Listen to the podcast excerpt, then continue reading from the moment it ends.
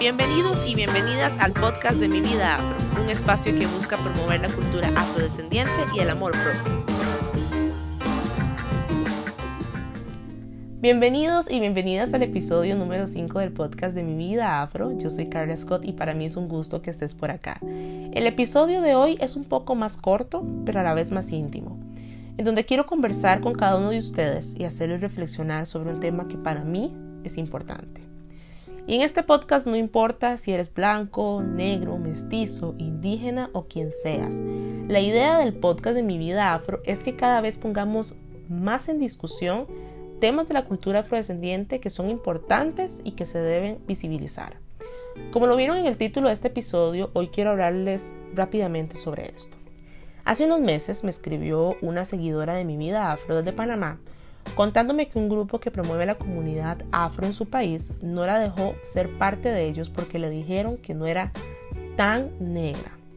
Asimismo, hace unos días me escribió otra seguidora contándome que en su oficina pasan haciéndole burlas de que ella es una negra de mentira porque no es tan negra por la tonalidad de su piel, porque no habla inglés y porque tampoco cocina comida caribeña. Tú no eres tan negra. Wow. Se dan cuenta del mensaje tan fuerte que puede transmitir esas palabras en una persona. Esta es una frase em, que al menos yo, en lo personal, he tenido que lidiar a lo largo de mi vida. Y aquí te menciono algunos ejemplos de lo que me han dicho para que te des una idea. Es que tú no eres tan negra porque eres así como mitad blanca y mitad negra. Carla, es que tú no eres tan negra porque no hablas criollo limonense. Carla, en definitiva, tú no eres tan negra porque eres de San José y no, no eres de Limón, o porque tu mamá es blanca y tú no eres tan negra por eso. Y lo peor de todo esto es que hay más.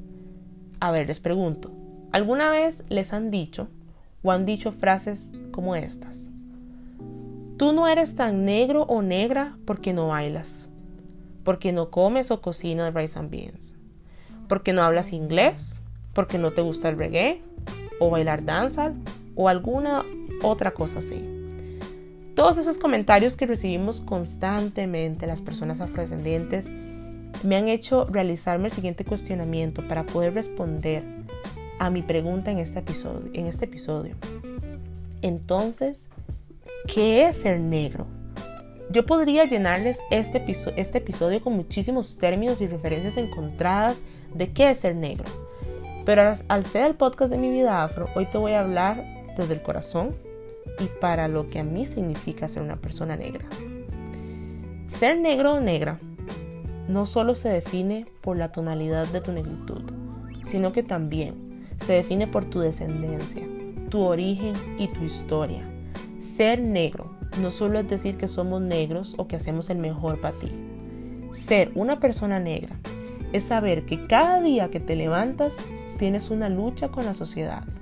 Y no me malinterpretes, porque las luchas también pueden ser satisfactorias y agradables. ¿Y sabes por qué? Porque no hay nada más hermoso que levantarse cada mañana sabiendo que llevas toda una historia y una cultura en nuestros hombros que nos llena el pecho de orgullo. Ser negro es luchar constantemente contra el racismo y el microracismo de una manera educativa, sin ser violentos. Ser negro es romper con estereotipos y recordarle a las personas que la historia y la cultura nos une. Pero ojo, porque nuestros gustos y forma de ser son distintos. Ser negro es que sin importar cómo lleves tu cabello, ya sea con afro, trenzas o sigues siendo negro.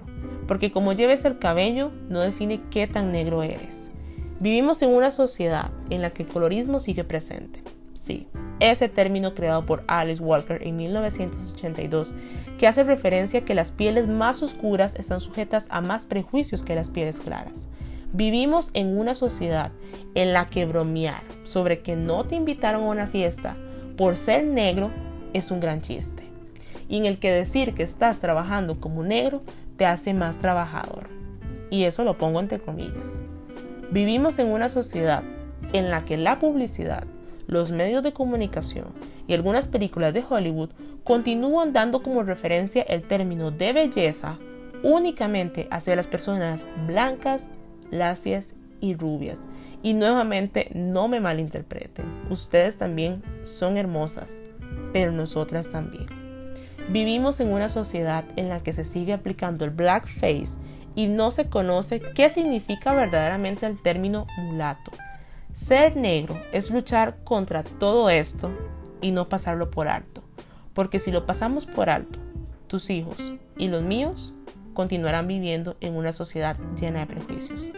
Así que la próxima vez que cuestiones qué tan negra soy, te recomiendo que vuelvas a iniciar este episodio para que sepas que mi cultura y mi historia son los que definen quién soy como mujer negra. Si te gustan este tipo de episodios que son más íntimos, cortos e informativos, házmelo saber en mis redes sociales, tanto en Instagram como en Facebook, en donde me encuentras como Mi Vida Afro, para seguir haciéndolos poco a poco y que así te lleves aunque sea una pequeña reflexión en tu día. Además, si tienes una historia que contar sobre tu cabello, racismo, microracismo, colorismo u otro tema de la cultura, házmelo llegar a mi vida para que sea escuchada en el podcast en este tipo de episodios que serán pequeñas cápsulas. Y ten la certeza que el anonimato siempre será respetado si así lo quieres en este podcast.